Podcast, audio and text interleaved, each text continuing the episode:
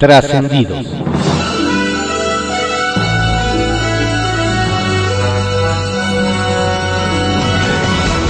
Continuamos con la audiosíntesis informativa de Adrián Ojeda Román, correspondiente a hoy, viernes 28 de agosto de 2020. Vamos con algunos trascendidos que se publican en periódicos de circulación nacional. Templo Mayor, por Fray Bartolomé, que se publica en el periódico Reforma. ¿En serio? ¿Antonio Atolini para secretario general de Morena? Eso es lo que se comenta entre los morenistas. Dicen que algunas de sus tribus están tan desesperadas por quedarse con la dirigencia nacional que de plano piensan echar mano hasta de sus influencers. Lo que se comenta es que el estrambótico personaje inclusive ya renunció a su cargo en el IMSS para poder participar en el proceso interno, pero lo darán a conocer hasta la próxima semana, así que shh, no se lo digan a nadie. Esta versión surge, surge luego de que algunos jilgueros de ala dura de Morena estuvieran promoviendo la idea de lanzar como candidato a la dirigencia a Gibran Ramírez Reyes, quien no tiene mayor trayectoria política, pero sí cuenta como Atolini con suficientes followers y bots para hacer ruido en redes sociales. Lo que no está claro es si esto es parte de la estrategia de los ultras para frenar a Mario Delgado, que va en caballo de Hacienda, o si es para saltar a las ancas y abrazarse a él. Vaya paradoja. A Pemex le brotan más malas noticias que petróleo. Además de que la producción petrolera está en niveles tan bajos que no se habían visto en 40 años, Ahora resulta que ni siquiera podrá aprovechar su refinería de Deer Park. Según, según se dice en Estados Unidos, la planta en sociedad con Shell recortará en un 30% el procesamiento de crudo mexicano porque de plano la paraestatal no puede garantizar el abasto. Lo bueno es que están salvando a Pemex, que si no... Como dijo el fabricante de cubitos de azúcar, no se hagan bolas. En San Lázaro todo está planchado para que la priista Dulce María Sauri sea la presidenta de la Cámara de Diputados. Y lo demás son solo berrinches del PT y Gerardo Fernández Noroña.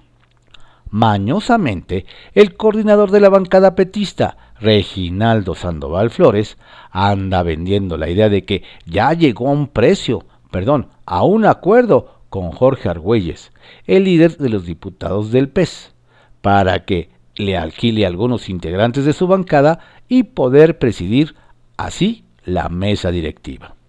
Sin embargo, hasta el propio coordinador de Morena, Mario Delgado, ya advirtió que no basta con ser la tercera fuerza, pues para presidir San Lázaro se requiere el voto de la mayoría calificado del Pleno.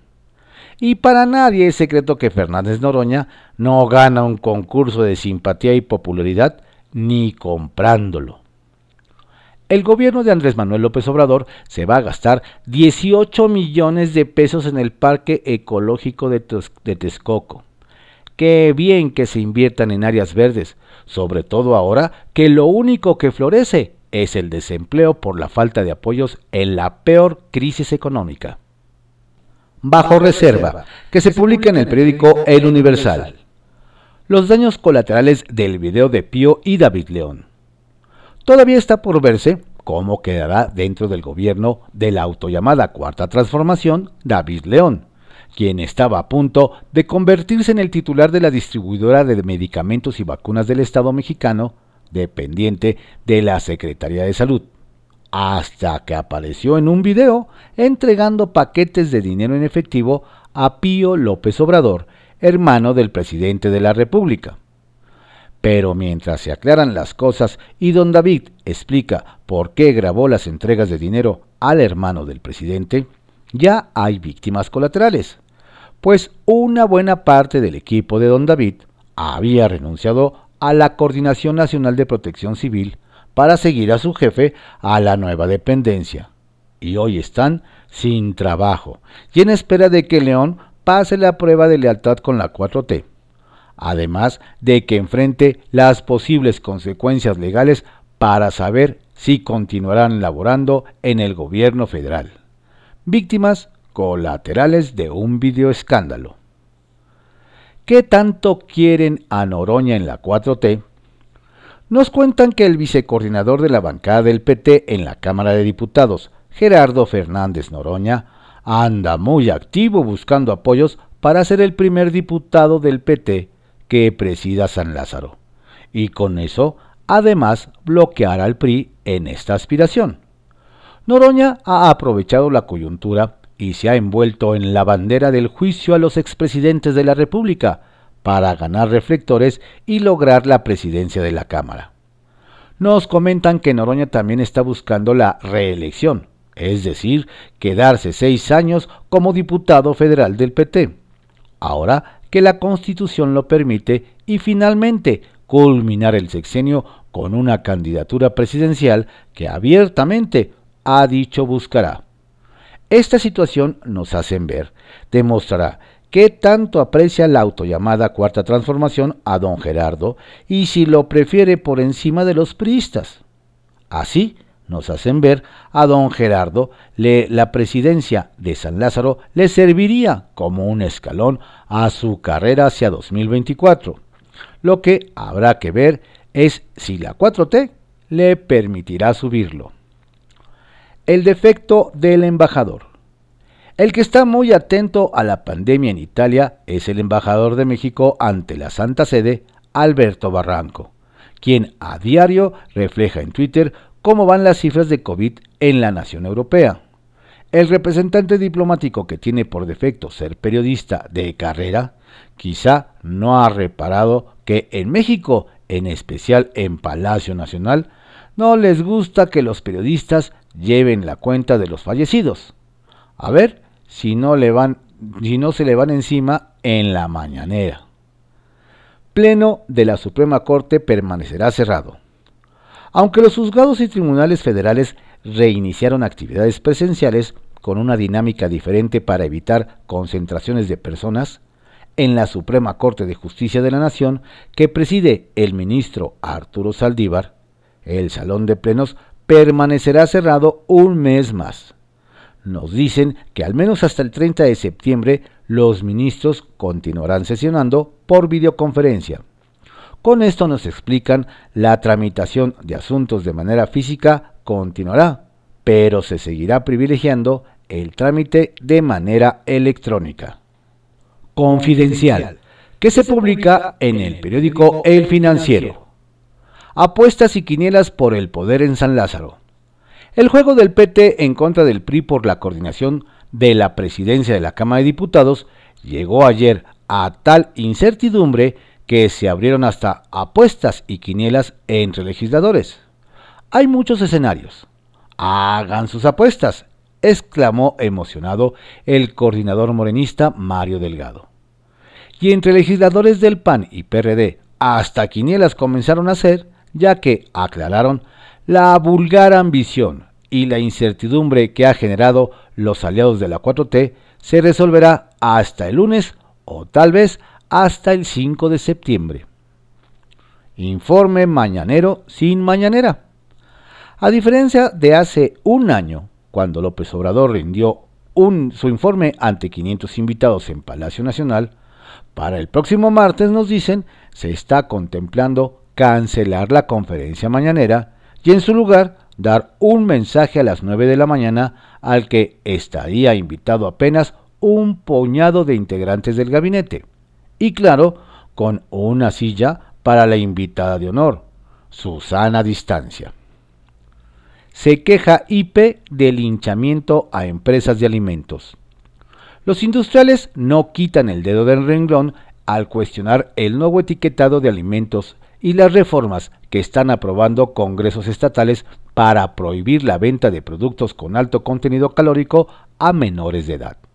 Para el presidente de la CONCAMIN, Francisco Cervantes, tal pareciera que están haciendo un linchamiento a la industria y advierte que estas medidas afectarán tremendamente a la economía y solo generarán un mercado negro. Fuera candidatos machos. Quien haya cometido violencia contra las mujeres no podrá aspirar a una candidatura a cargo de elección popular. El presidente del Tribunal Electoral, Felipe Fuentes Barrera, recordó que se ordenó al INE crear una lista que contenga los nombres de quienes cometan violencia política en razón de género, de tal suerte que se le niegue el registro a quien pretenda ser candidato en todo el país y que haya incurrido en violencia política en contra de una mujer. Sobre advertencia, no hay engaño. La puñalada al FCE.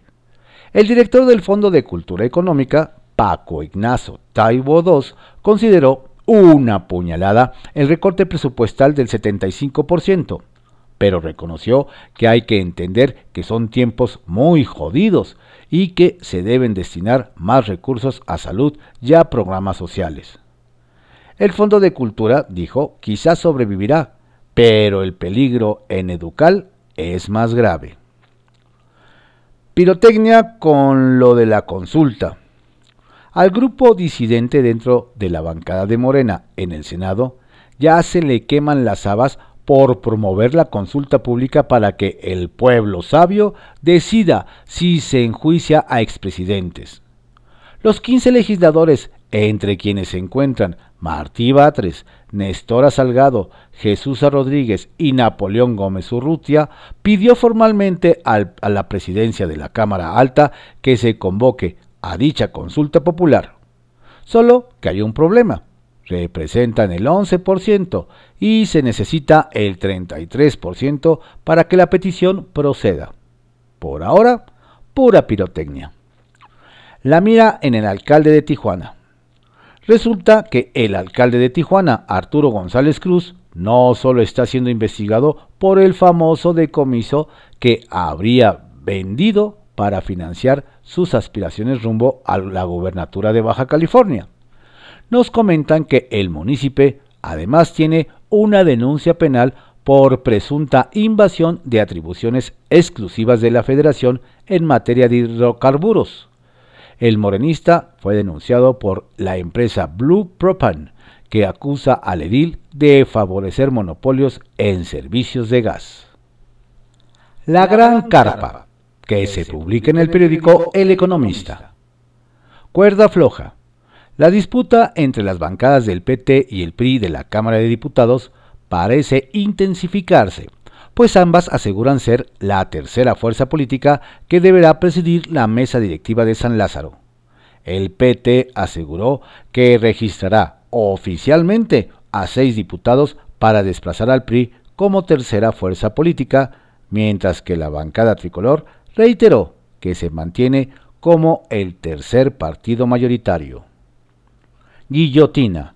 Edgar Alejandro N., segundo implicado en el asesinato de Luis, Miranda Cardosa, padre del diputado federal y exsecretario de Desarrollo Social Luis Enrique Miranda Nava, fue vinculado a proceso por el delito de homicidio calificado.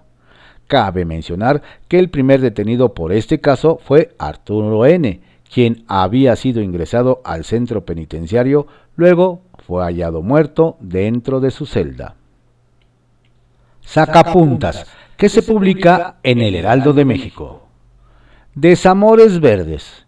Nos cuentan que detrás del videoescándalo en el que se exhibe a Pío López Obrador recibiendo dinero en bolsas de estraza, hay un pleito personal entre Jorge Emilio González y Manuel Velasco. La manzana de la discordia es la administración del gran negocio en el que han convertido al Partido Verde. Y el video difundido sería algo así como el tráiler de la película. El otro informe. Nos cuentan que el secretario de Gobierno de la Ciudad de México, Alfonso Suárez del Real, trabaja con los legisladores locales los detalles del segundo informe de gobierno de Claudia Sheinbaum a realizarse a mediados de septiembre.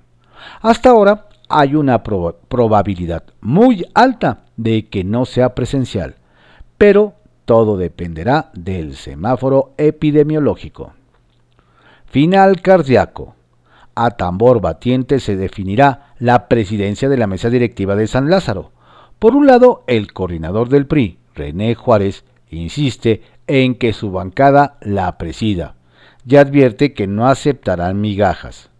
Por otro, el líder de la Jocopo, Mario Delgado, pidió no temer si eventualmente el petista Gerardo Fernández Noroña resultara electo presidente. Pero nada hay para nadie. El PES se fortalece. Por cierto, el coordinador de los diputados del PES, Jorge Argüelles, lejos de distanciarse de la 4T, fortaleció su alianza. Nos cuentan que la firmeza con la que ha defendido a su grupo parlamentario le valió el respeto de todas las bancadas, lo que en suma es ganancia para todo el partido Encuentro Social, que tiene en ese legislador un potencial de nuevo liderazgo. Otra ocurrencia. De nuevo una iniciativa deja mal parada a la 4T y a Morena. El diputado de la Ciudad de México, Eleazar Rubio, propone que los periodistas se les prohíba investigar. Se so pena de que se les procese por difamación. El caso es que nadie en su bancada lo respalda y la jefa de gobierno, Claudia Sheinbaum, lanzó, lanzó contundente un no estamos de acuerdo. Pepe Grillo, que se publica en el periódico La Crónica. ¿Cuánto cuesta tener un testigo colaborador como Lozoya? Recuerda aquel asunto de estructuras de despojo y buitreo contra contratistas no gratas para el Pemex de Emilio Lozoya? Oro Negro fue el clímax de aquello. La compañía fue presionada con la reducción arbitraria de tarifas y suspensión de trabajos a pesar de contratos en firme con la petrolera mexicana. Al final le congelaron cuentas e hicieron imposible su operación, lo que permitió que los bonistas se apropiaran de los activos y finalmente quedó en knockout. Y si aún no recuerda el caso, le traemos a la memoria que hubo grabaciones a funcionarios de Pemex que revelaron que las non gratas eran aquellas que no entregaban entres y sobornos hubo contratos por 3 mil millones de dólares para quienes se aliaron. Oro Negro está de regreso y lanzará la acusación de que el Pemex de Lozoya le dio un trato hostil por esa razón. Tiene una demanda en una corte de Nueva York y argumentará además la defensa de los ahorradores que participaron en su capital vía las Afores mexicanas parece que el supertestigo colaborador de la 4T le saldrá carísimo el erario por una indemnización brutal. Gobierno de coalición en Nuevo León. La propuesta de la alcaldesa de Guadalupe, Nuevo León, Cristina Díaz, de ir por un gobierno de coalición toma forma. Diversas figuras políticas del Estado, entre ellos Seferino Salgado, alcalde panista de San Nicolás, así como empresarios y académicos, reconocieron la urgencia de crear un gobierno de coalición en el Estado. La idea es garantizar una representación plural que vaya más allá de colores e ideologías. Es una manera de adelantarse a las difíciles condiciones que vivirá el Estado en el futuro inmediato, producto de la crisis económica más grave en décadas. Turbio acuerdo la presidencia de la Cámara de Diputados bien vale tragarse una docena de sapos. Así lo piensan, al menos, los mandos del PT y el PES, quienes después de varias semanas diciéndose de todo, descubrieron que tenían el mismo interés, los privilegios que conlleva a presidir la mesa directiva. La presidencia le corresponde a la tercera fuerza política que es el PRI. Para superarlo, en número de curules, PES y PT tienen que hacer una negociación en lo oscurito para que uno le done diputados al otro y supere a los legisladores al tricolor. ¿Es legal? Huele mal y se ve horrible, pero no está prohibido. Claro que todavía no hay nada firmado y el intercambio de injurias dejó resentimientos, de modo que lo mejor es ser cautos. No vaya a ser que se enciendan y rompan su turbio acuerdo. Redes de Poder, que se publica en Reporte Índigo. Negociando una salida. A unos días de que arranque el primer periodo ordinario del tercer año legislativo en la Cámara de Diputados, continúa la incógnita de cómo se va a resolver la pugna por la presidencia de la mesa directiva. De momento, nadie sabe cómo se va a conformar la mesa directiva para el último año de la legislatura, pues mientras el PT asegura que ya tiene los legisladores que lo convierten en tercer fuerza, el PRI se ampara en el acuerdo fundacional para presidir la mesa. En las últimas horas se han manejado algunas opciones. Una de ellas es que cada partido ocupe la presidencia durante seis meses, opción que ya descartó el PRI. Una segunda alternativa sería ofrecer una vicepresidencia y algunos otros incentivos al PT para dejar la presidencia al PRI.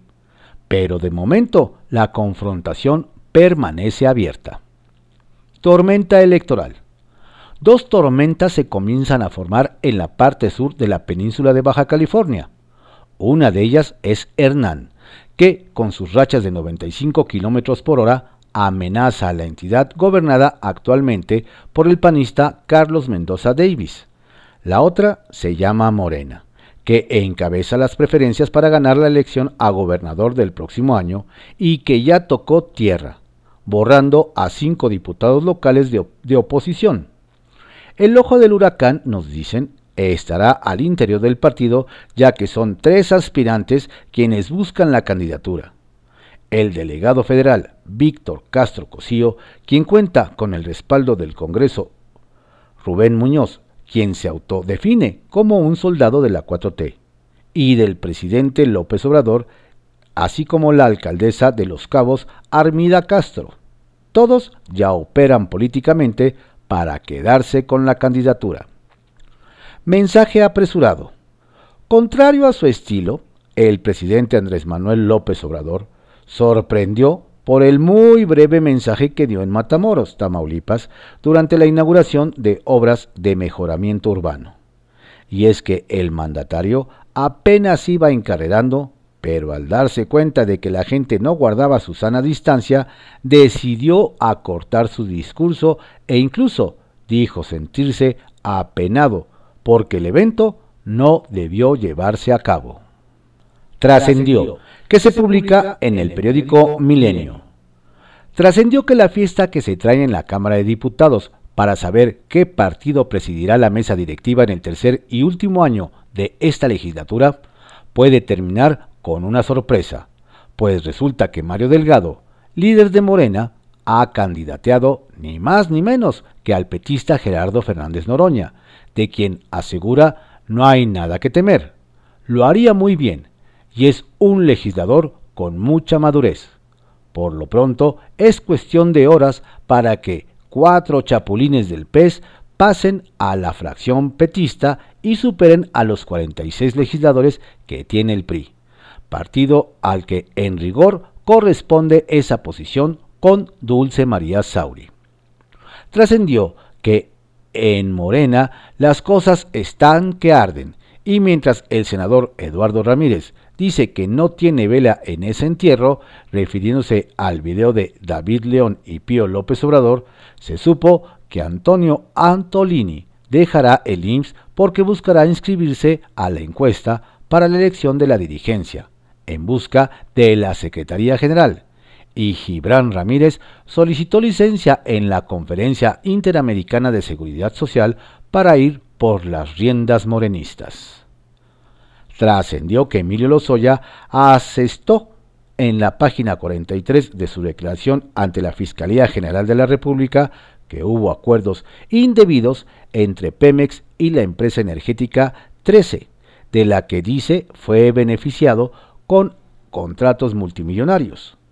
Como los dichos del exdirector salpican para todos lados, la firma Nuboil, que opera una plataforma de gas en el Golfo de México, se deslinda y aclara que en 2017 tuvo que presentar una demanda de arbitraje para delimitar que fue 13 la responsable de la explosión en una estructura petrolera por falta de mantenimiento que dejó dos muertos trascendió que en el contexto de los 38 años del organismo World Vision en México, Josefina Vázquez Mota, presidenta de la Comisión de Derechos de la Niñez y de la Adolescencia del Senado, resaltó el trabajo de esta ONG aquí, donde se ha destacado por la asistencia humanitaria en 23 estados y 275 municipios, con lo que se ha ayudado de manera directa a más de 240 mil infantes.